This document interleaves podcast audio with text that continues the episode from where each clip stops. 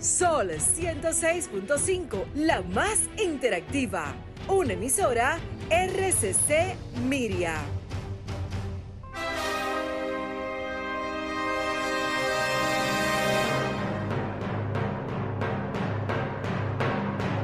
Presentamos Al Tanto. Al Tanto. Programa de entrevistas, reportajes y el principal tema noticioso del día, analizado a profundidad. Al Tanto es una producción del periodista Fausto Bueno Bueno. La victoria de la razón no es más que la victoria de los que razonan. Quien calla ante la injusticia es tan injusto como quien la comete.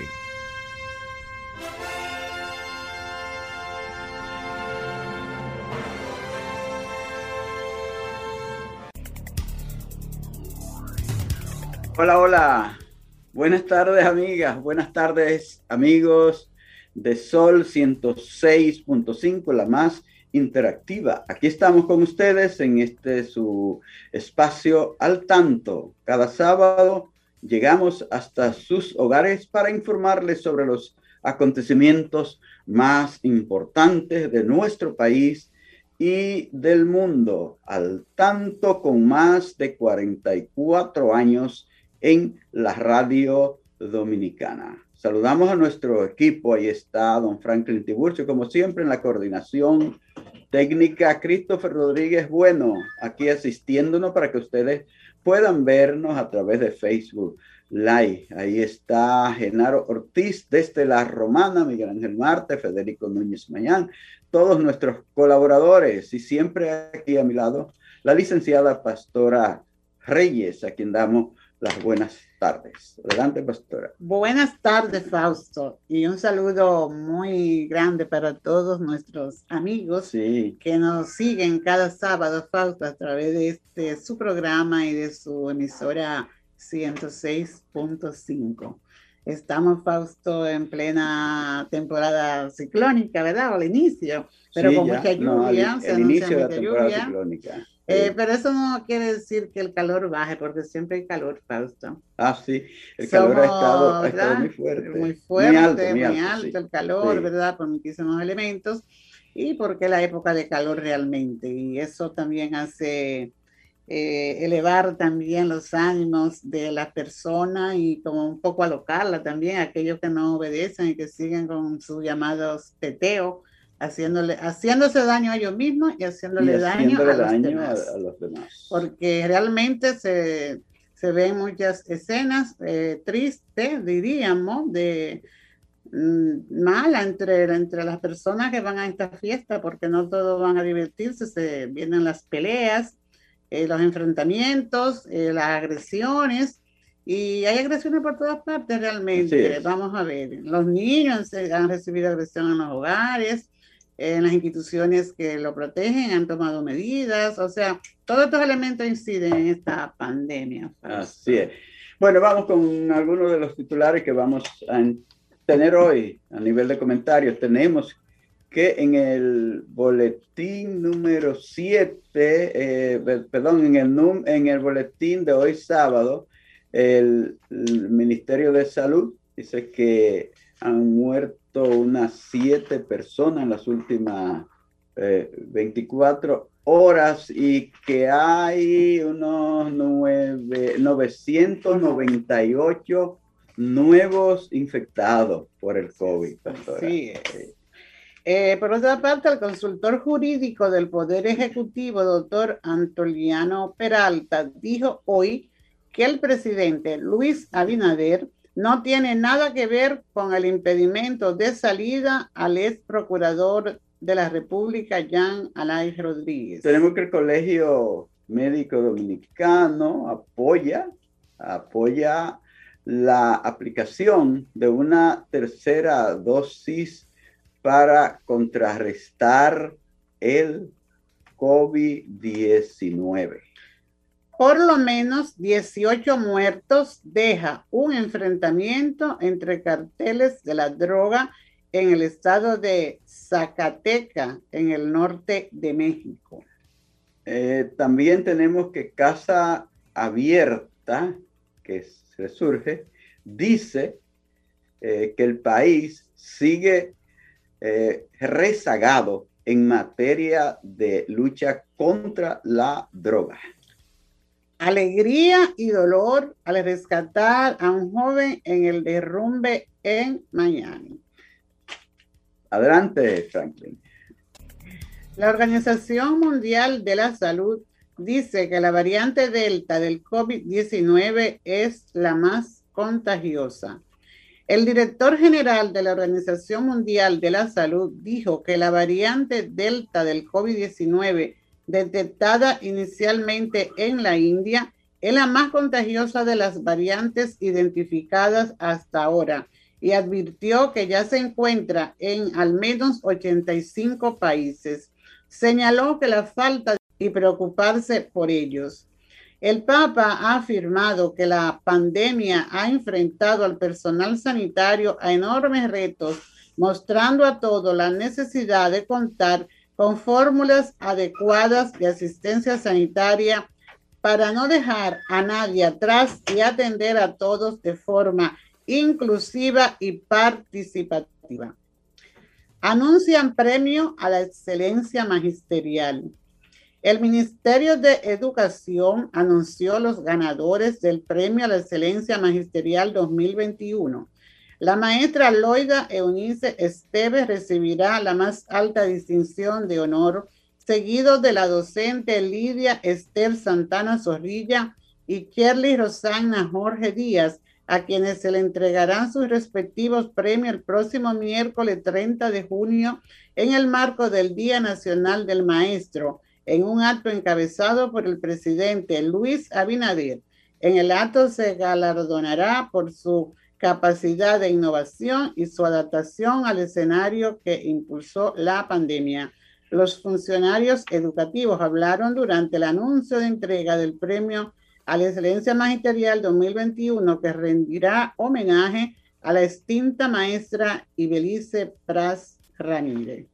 Continuamos. Fausto con el programa Al Tanto. Sigue Franklin, que tiene unos mensajes de interés para ustedes, seguro por ahí, Franklin.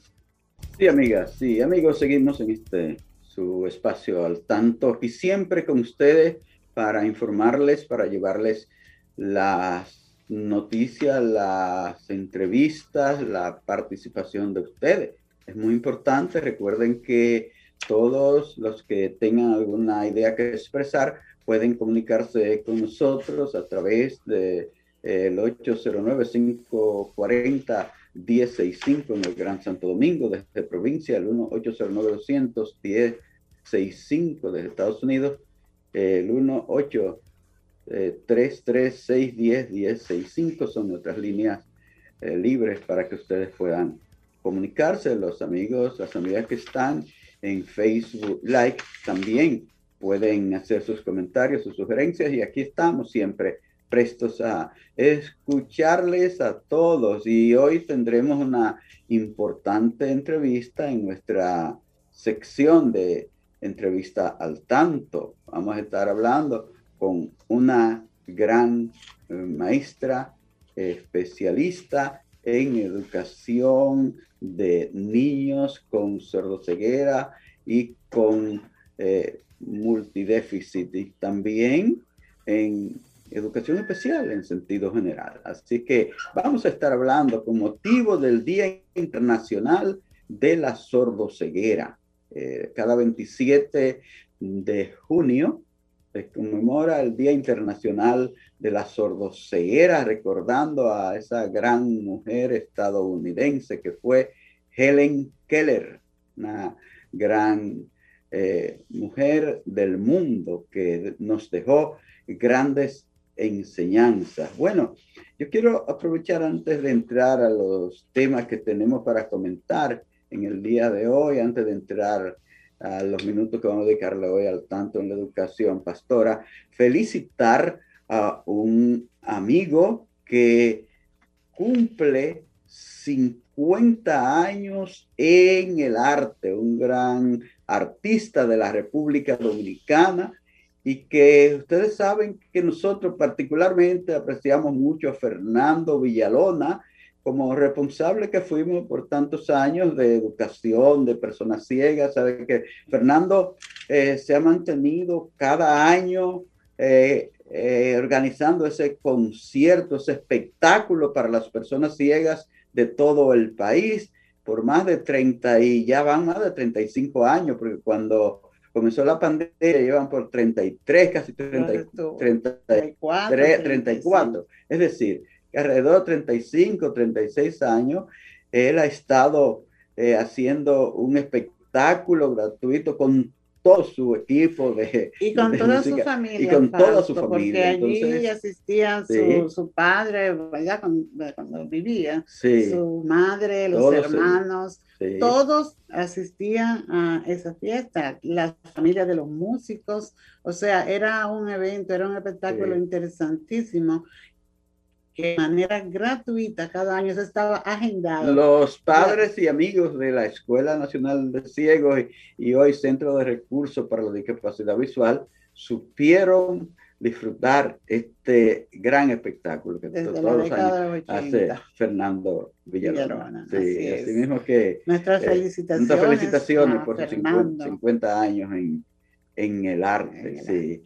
Bueno, nosotros vamos a tener que dedicar una descripcióncita al arte porque a veces se nos, se nos olvidan esas cosas. Por ejemplo, Carlos Gardel cumplió el 24, ¿cuántos años? 86 años de, de fallecido. Entonces, eh, vi que también el mismo día 24 cumple 97 años. ¿Sabe quién, pastora? Roberto. Roberto Ledesma.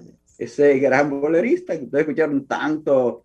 Eh, bueno, lo conoce la gente de un poco pasado meridiano, pero también muchos muchachos conocen Camino del Puente, conocen Adoro y todas esas canciones que, que se dejaron escuchar en la voz de ese gran intérprete cubano. 97 años está cumpliendo. Así ah, ha sobrevivido. bueno. A la no eh, Estamos. Porque también hay luto en, en, en, el arte de, por parte de la red de muchos locutores. 17 colegas han, se han ido en estos últimos meses de, entre los últimos dos años, pero sobre todo después que comenzó la pandemia, hay 17 grandes locutores, comunicadores que se nos han ido. Así, es. Bueno, eh, bueno, pastora, pues eh, qué bueno que se está hablando de siempre de combatir este eh, problema, esta pandemia del COVID-19. Se habla de la necesidad de, de, una tercera dosis y que aquí como que estamos actuando rápido ya las autoridades dominicanas han hablado de comenzar a aplicar esa tercera dosis. Vi que el Colegio Médico Dominicano ha estado eh, de acuerdo con esto. Hay otros médicos que he visto que dicen que no están de acuerdo. Que no, no, no, se, no se opone. Lo que pasa es que ellos dicen que, que se debe, ¿qué te digo? Como esperar un poquito más, como que es una medida tomada muy muy rápida, aunque con el COVID hay que andar rápido, pero es cuestión de la vacuna. Eh, tienen que, sienten como que no hay una explicación del todo científica para esto, pero hay un detalle, Fausto. Por ejemplo, la, la vicepresidenta de la República del Gabinete de Salud, Raquel Peña, ella dijo que la tercera dosis de una vacuna diferente a las dos aplicadas será colocada pasado un mes de la segunda dosis. Para entonces nosotros no la van a poner, Fausto, porque ya tenemos más de un mes. No, porque Otros dicen, que de 6 a 12 meses. No, porque ellos dicen mínimo un mes, mínimo un mes. Por eso que dicen, tienen que ser mínimo, porque hay quienes, quienes nos la pusimos hace ya más de un mes. Claro, mucha gente no le hemos puesto más de un mes. Sí, por eso mínimo. no nos negamos, por ejemplo, no, igual que eh. otros ciudadanos que vi que lo entrevistaban y decían, si hay que ponerse 20, me pongo 20, ¿verdad? Sí, sí. Pero hay que asegurarse de este de que esta medida pues vaya en bien de la, de la colectividad del, del, del ciudadano, porque qué bueno que las autoridades están atentas y ese es el tema uno uno y quieren, ¿verdad?, proteger la salud de todo el ciudadano dominicano y eso hay que darle un, un voto de agradecimiento, ¿verdad?, eh, amplio, pero como dicen estos expertos, estos médicos, que se deben tomar las medidas y que no se pueden tomar así tan apresurada y a destiempo el anunciar esta, esta, vacuna de refuerzo, como eh, se está diciendo, porque hay que, hay que tomar, hay que atar todos los cabos, como decimos por ahí. Entonces, eh, hay unos medios que hablan que la, la, medicina en estos tiempos tiene que basarse en, evidencias para que eh, sea efectiva y no vaya a causar daño, como que ellos se sienten que, que han sido tomados así de sorpresa. Entonces, otros dicen que las, que las autoridades eh, del gabinete deben consultar primero con, con los médicos antes de anunciar una medida que vaya a crear la confusión entre la ciudadanía. Pero en verdad que saludamos esta decisión. Sabemos que el presidente es una persona que escucha, eh, toma, se toma esa medida, pero él escucha las sugerencias y esperamos que esto puede ser muy bueno. Hay otros países, como hablábamos, ¿verdad? Como hablaba el director de la Organización Mundial de la Salud, a los que no le ha llegado ninguna, ninguna vacuna y entonces, pues, eh, realmente él llama a la solidaridad y a pensar en los más pobres, estos países ricos que tienen tantos recursos y tienen tantas vacunas, eh, que piensen en aquellos que aún no tienen y que ellos no han podido seguir dando la canasta que prometieron. Pero eh, los países de los siete grandes, ¿cómo se llama? El G7, en su reunión que hicieron hace una semana, unos diez días, dijeron que estaban, habían, se han puesto de acuerdo para donar unos mil, eh, mil millones. Mil millones de vacunas. Para el próximo año también. Eh, para el próximo año. Y también yo vi que el gobierno de los Estados Unidos, porque eh, Biden dijo que iban a donar 500 eh, mil, medio millón de vacunas, ¿verdad? Como mil, 500 mil, 500 mil, sí, vacunas. Entonces, son, serían entonces 1.500 millones de vacunas donadas Dice que para el próximo año. Eso veía en una ah. parte de, esa información. Ah, bueno. Entonces, vamos a ver. Que no suceda lo que dijo aquí el, el, señor director de la OMS, que llegaran, que llegaran después que pase la pandemia. Mm, bueno, vamos, a esperar, vamos, a esperar, que no, vamos a esperar que no. Bueno, eh, son muchos los temas que tenemos en agenda, pero el tiempo apremia, pastora, y yo sé que tenemos al tanto en la educación, Franklin, al tanto con la educación, al tanto siempre está en la educación.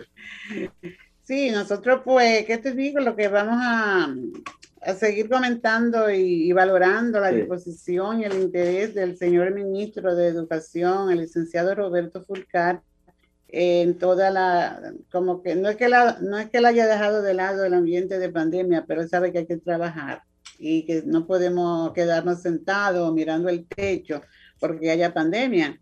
Eh, acaba de anunciar como el premio el Día del Maestro, ¿verdad? Sí, eh, y, la, y el acto que hay para doña Ibelice. También... Eh, Van a reconocer a doña Ibelice Pras Ramírez de Pérez, una gran maestra. Que, rindió grandes trabajos al país en materia de educación. Eh, ya también con el tema de las evaluaciones para el término del año escolar, hubo una resolución, la 20321, que dicta la pauta de evaluación y a los estudiantes que se preparen, que esta vez no van a darle un pase a todo, Fausto. Esta vez se le va, va se va a tomar en cuenta el nivel inicial solamente para una promoción para el nivel inicial, pero los demás eh, cursos y grados, ¿verdad?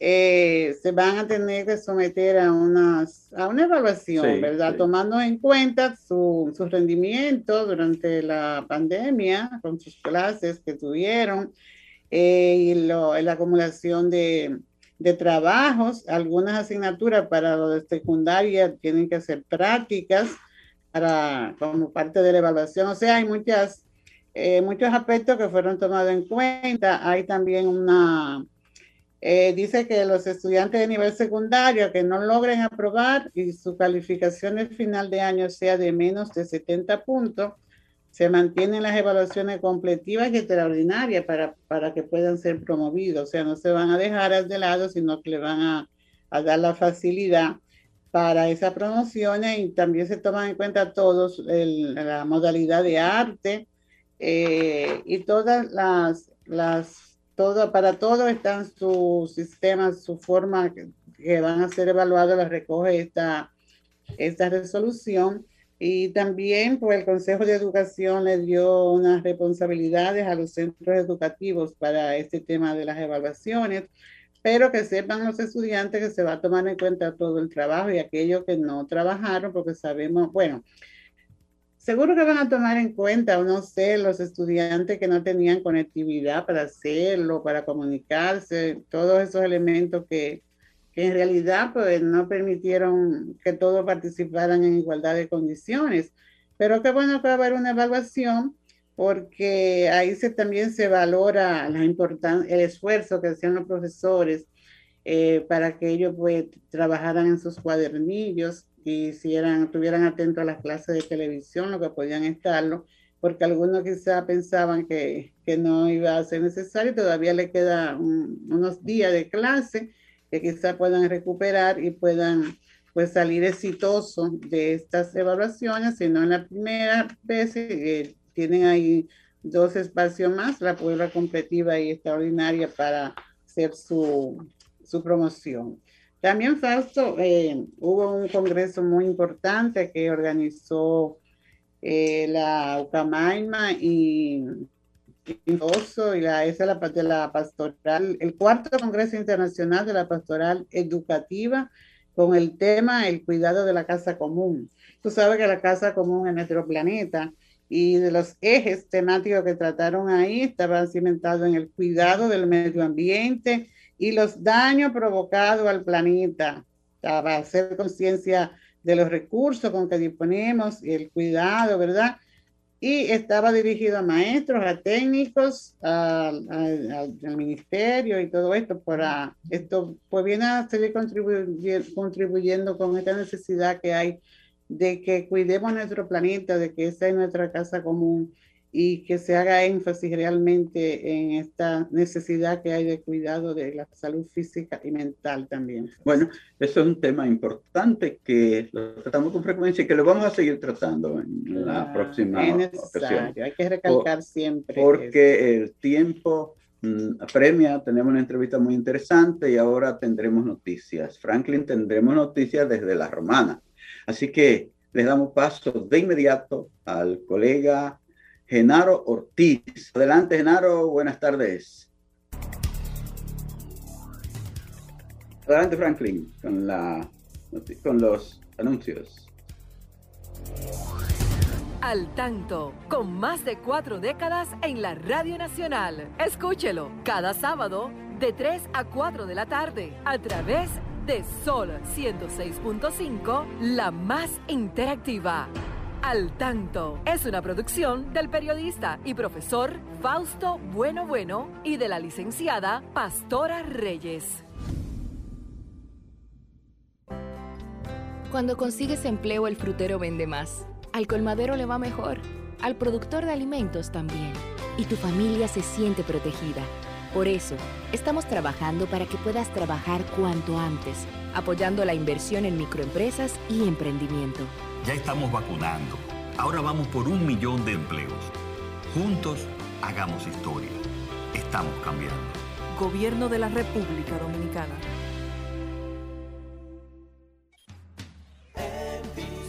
Óptica López ofrece a tus ojos el mayor avance tecnológico de los últimos 100 años con los lentes. HD, lentes personalizados. Los lentes personalizados en Vision HD se adaptan a tus ojos y no al revés, dándole a tu mirada más precisión, mejor visión y más comodidad.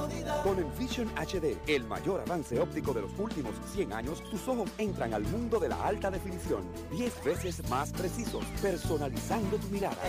Vision HD lentes personalizados. De Óptica López, siempre con lo mejor para tus ojos. La vacuna no mata, El COVID sí. No creas en mitos, rumores, leyendas urbanas que te lleven a descuidar tu salud. Vacúnate ya. Busca información en www.vacunatrd.gov.do o llama al asterisco 822. Vacúnate ya.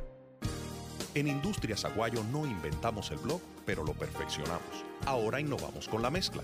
Los morteros Aguayo para blogs y pañete te ofrecen la mejor terminación mientras ahorras tiempo y reduces desperdicios. Morteros Aguayo la terminación que buscas con la calidad que conoces. Deja las excusas, los pretextos, las teorías de conspiración. Vacunarse es un acto de responsabilidad. Vacúnate ya. Busca información en www.vacunatrd.gov.do o llama al asterisco 822. Vacúnate ya.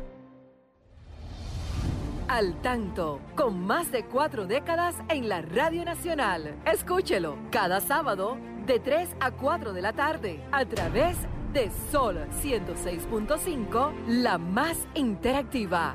Al tanto es una producción del periodista y profesor Fausto Bueno Bueno y de la licenciada Pastora Reyes.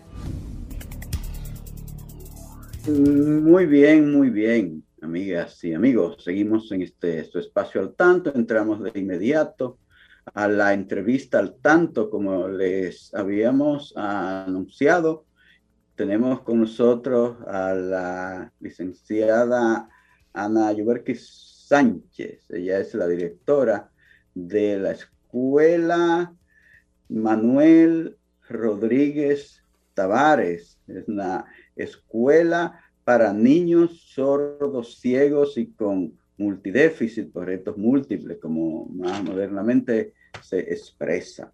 Para nosotros es de gran satisfacción tener a esa gran educadora de la República Dominicana, la licenciada Ana Sánchez. Le damos las buenas tardes a esta distinguida maestra.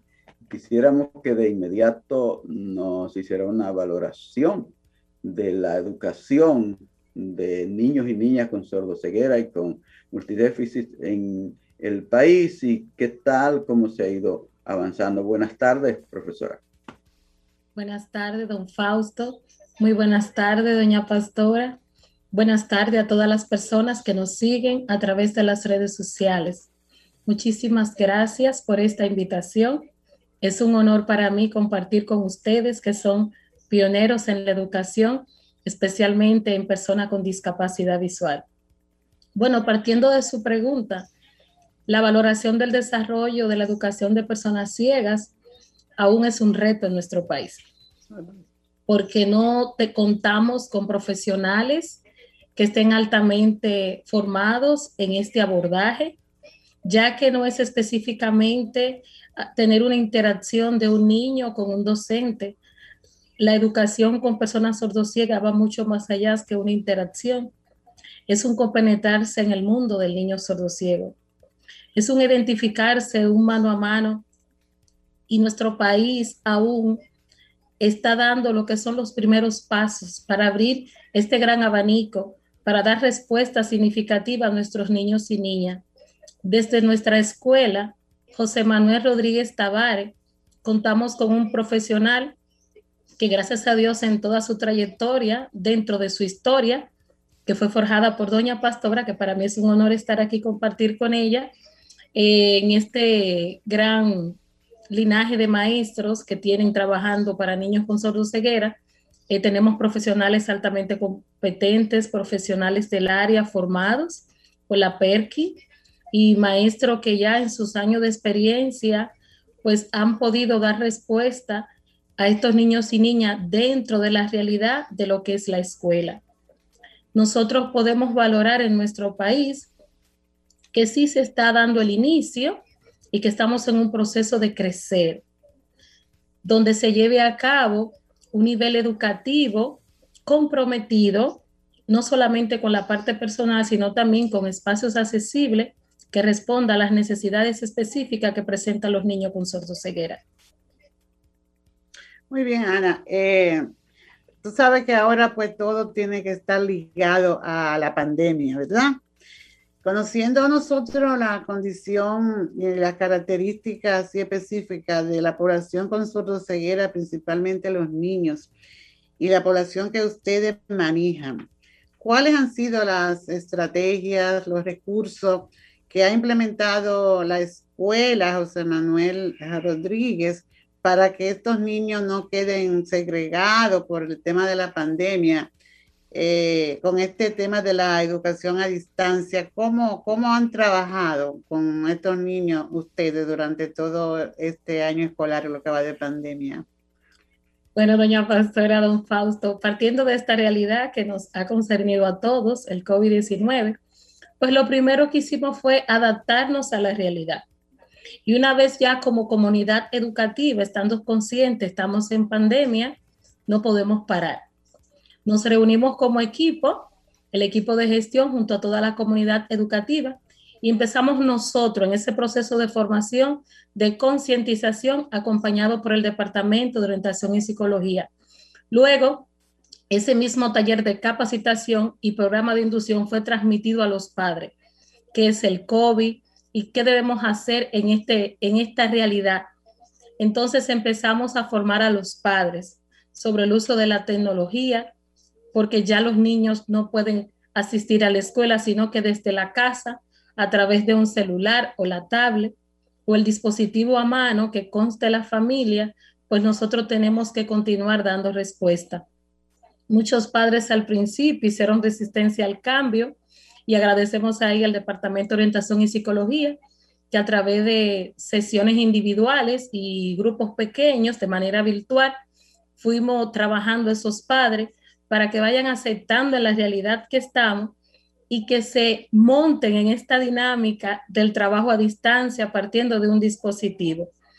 Eh, fue un poquito difícil al principio con el programa de atención oportuna, ya que estos chicos de 0 a 4 años, específicamente en estas edades, los niños requerían de un abordaje personalizado y directo con el docente pero partiendo de este programa y la formación de las maestras que lo dirigen, pues hicieron grupos pequeños virtuales a través de videollamada por WhatsApp con las madres y modelándole las actividades funcionales a las madres partiendo de, un muñeco, otra partiendo de videos sensoriales de estímulo para padres de niños de atención temprana con sordoceguera y otras herramientas que fueron utilizadas a través de videollamadas por WhatsApp ya que no todos nuestros padres manejan eh, todas las plataformas digitales, partimos de la principal de la cual ellos tenían el manejo y así fuimos formando los padres. A través de video, de llamadas, le enviamos las actividades escritas por WhatsApp y luego nosotros damos seguimiento al cumplimiento de cada una de las actividades que se deben desarrollar con su niño y con su niña. Luego ya con los chicos de preprimario, estas madres pues sí fueron aceptando el cambio y se fueron adentrando a esta dinámica del trabajo a distancia. Y aquí también pues una de las principales estrategias que se llevaron a cabo fue la elaboración de carpetas sensoriales y también tarjetas de comunicación. Como ustedes conocen, esta condición de sordoceguera afecta específicamente lo que es la comunicación y la interacción social de estos niños que la padecen o personas adultas. Y muchos de estos padres pues nos decían, ¿y cómo nos vamos a comunicar con ellos? Pues también toda esta dinámica de la pandemia, dentro de todo lo ocurrido con las familias, tenemos como ente positivo fue que los padres desarrollaron un mayor nivel de compromiso para trabajar con sus hijos. Y muchas han aprendido a cumplir a cabalidad el desarrollo de su rutina diaria desde el hogar. Otras también se han convertido en grandes maestras auxiliares que, acompañadas por las videollamadas de la docente, juntas desarrollan ese plan funcional para promover el aprendizaje o las actividades que, que fortalecen la autonomía de su hijo. También otra de las estrategias importantísimas para nosotros en esta dinámica de pandemia es que a través de nuestros calendarios de rutina que se le diseñaron a cada niño, las madres han aprendido a través de la observación constante a descubrir esos gestos naturales, expresiones corporales que expresan sus hijos y que a través de las cuales el niño está expresando una comunicación. Hemos también eh, puesto en práctica con las madres el uso de lo que son los objetos clave.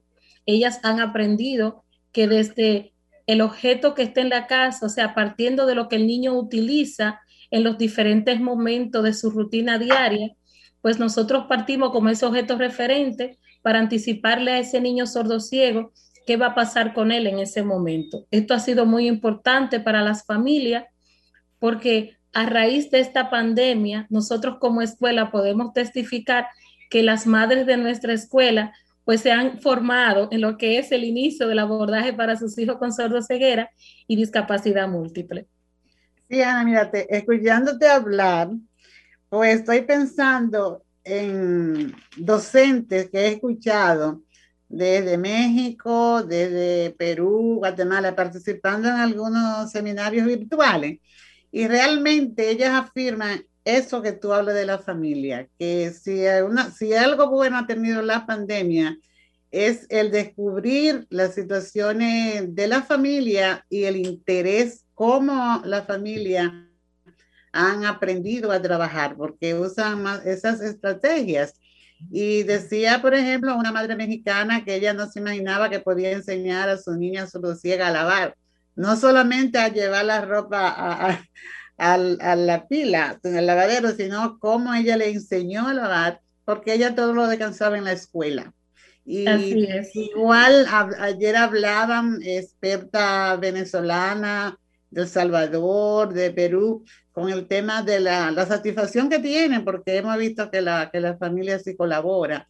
Eh, yo creo que esto no solo debe quedarse hasta ahí, sino que, y así hablaba también Gloria Rodríguez el sábado pasado. Que estábamos entrevistando. Que entrevistándola para aquí y ella daba una panorámica de Latinoamérica y el Caribe de cómo las familias se han involucrado en el aprendizaje, lo que quiere decir que para el profesional es un nivel más de compromiso que asume porque ya sabe que tiene alguien a su lado que le ayuda también, pero que también le observa en el trabajo, ¿verdad? Así, es, así es. Que no todo ha sido negativo, ¿verdad? Porque de pronto pudiéramos creer que un niño sordo ciego sin una profesional no va a avanzar. Y realmente yo creo que en la casa avanza más, mucho más, que dos o tres horas que vaya a la escuela, a un ambiente diferente al cotidiano de la casa. No sé si, si tú estás de acuerdo conmigo. Claro, el apoyo de profesional es importante y para enseñar a la madre. Pero el niño eh, vive, se desenvuelve en el ambiente del hogar y qué bueno que aprenda su trabajo ahí en el hogar. Entonces, no ha habido mayores dificultades, eh, eh, creo, Ana, porque tú también has hablado del tema de la comunicación. Exacto. Nosotros también, dentro de las estrategias que se están trabajando con las familias, hemos llevado a cabo Ponte en el lugar de tu hijo y también las maestras han tomado la dinámica, pues el padre, pues le ponemos una venda en el ojo, otras se ponen unos, eh, se ponen unos tapones en los oídos y con la madre, especialmente con las de atención temprana y preprimario, pues hacemos dichas actividades primero con ella para que luego la madre viva la experiencia y pueda sentir lo que siente su niño cuando ella le conduce.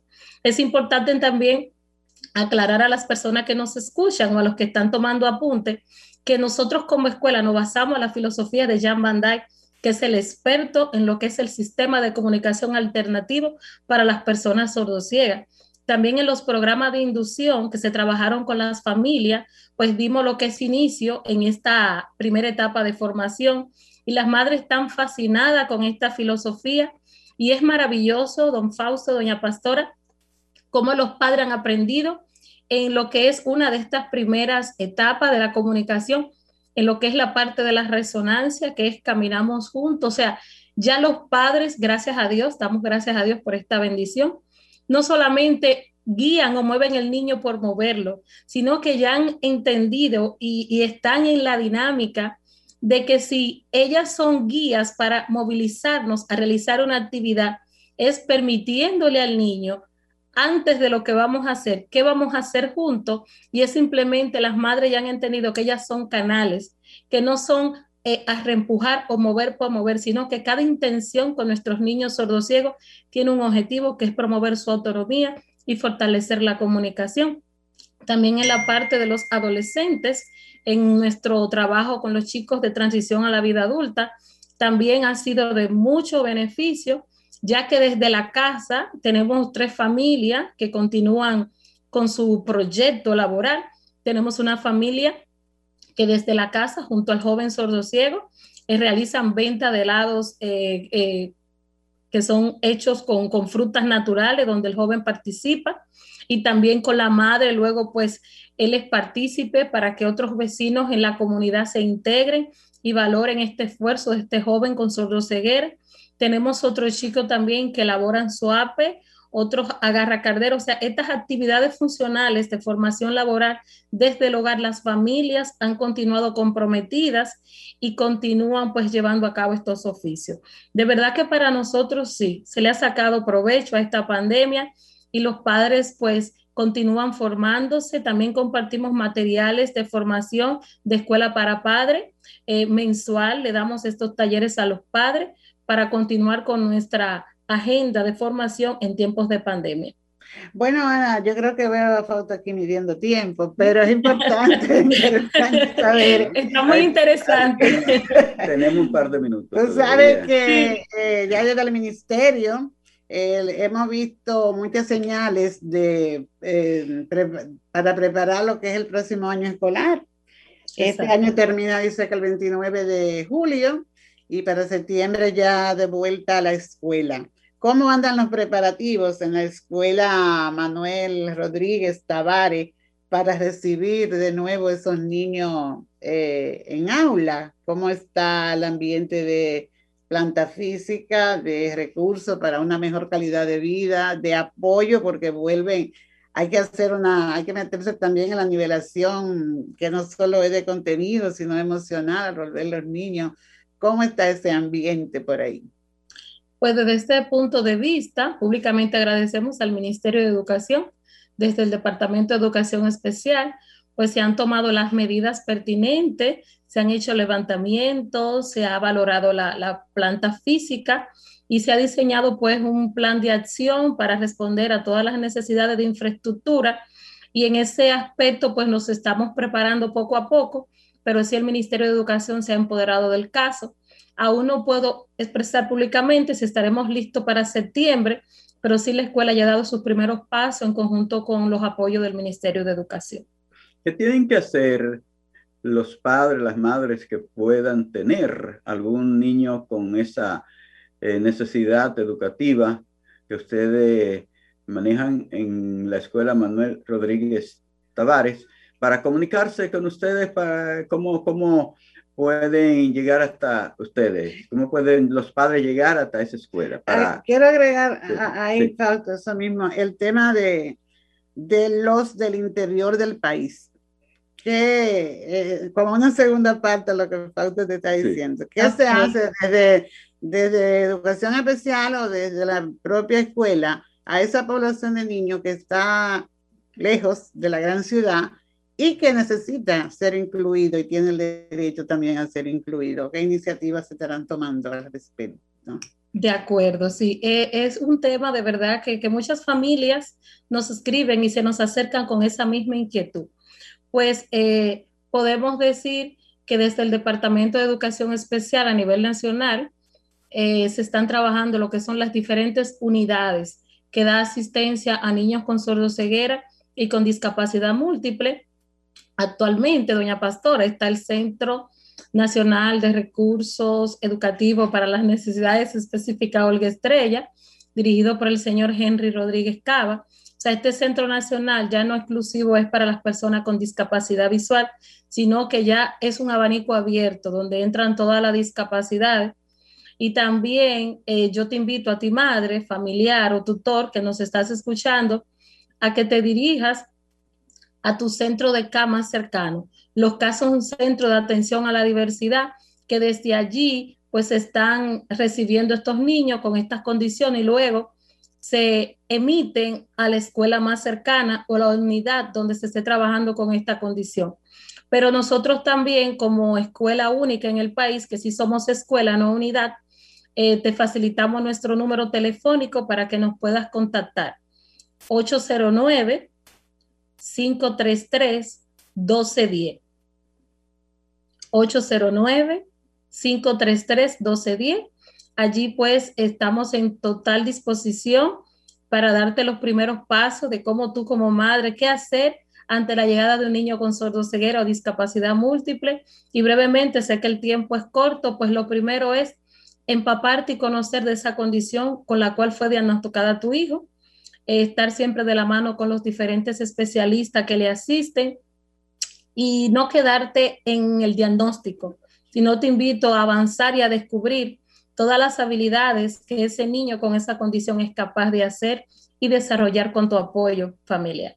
Antes de despedir, pastora, la profesora Ana, hay algunas personas ahí que han estado siguiendo la entrevista, que no le han podido contestar sus inquietudes, pastora. Como no tenemos personas desde Estados Unidos, ¿verdad? De, del Bronx, está Farú desde New Jersey, doña Melania y Luisa Mota.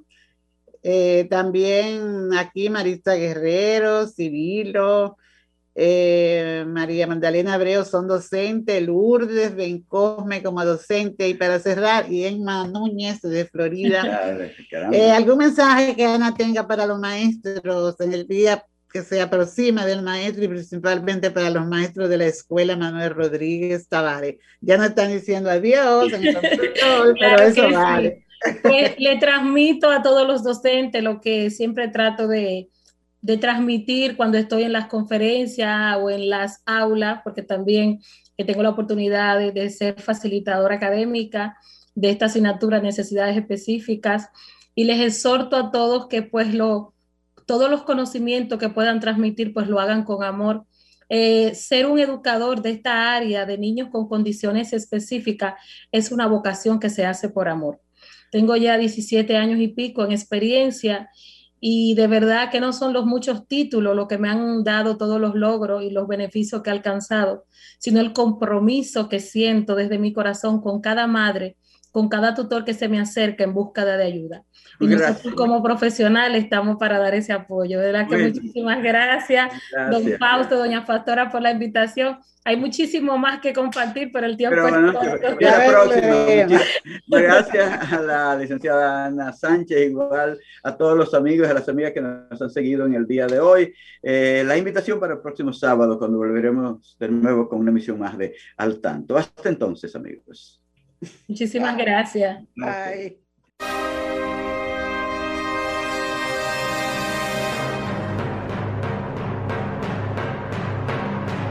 Hemos presentado Al Tanto, Al Tanto, una producción del periodista Fausto Bueno Bueno.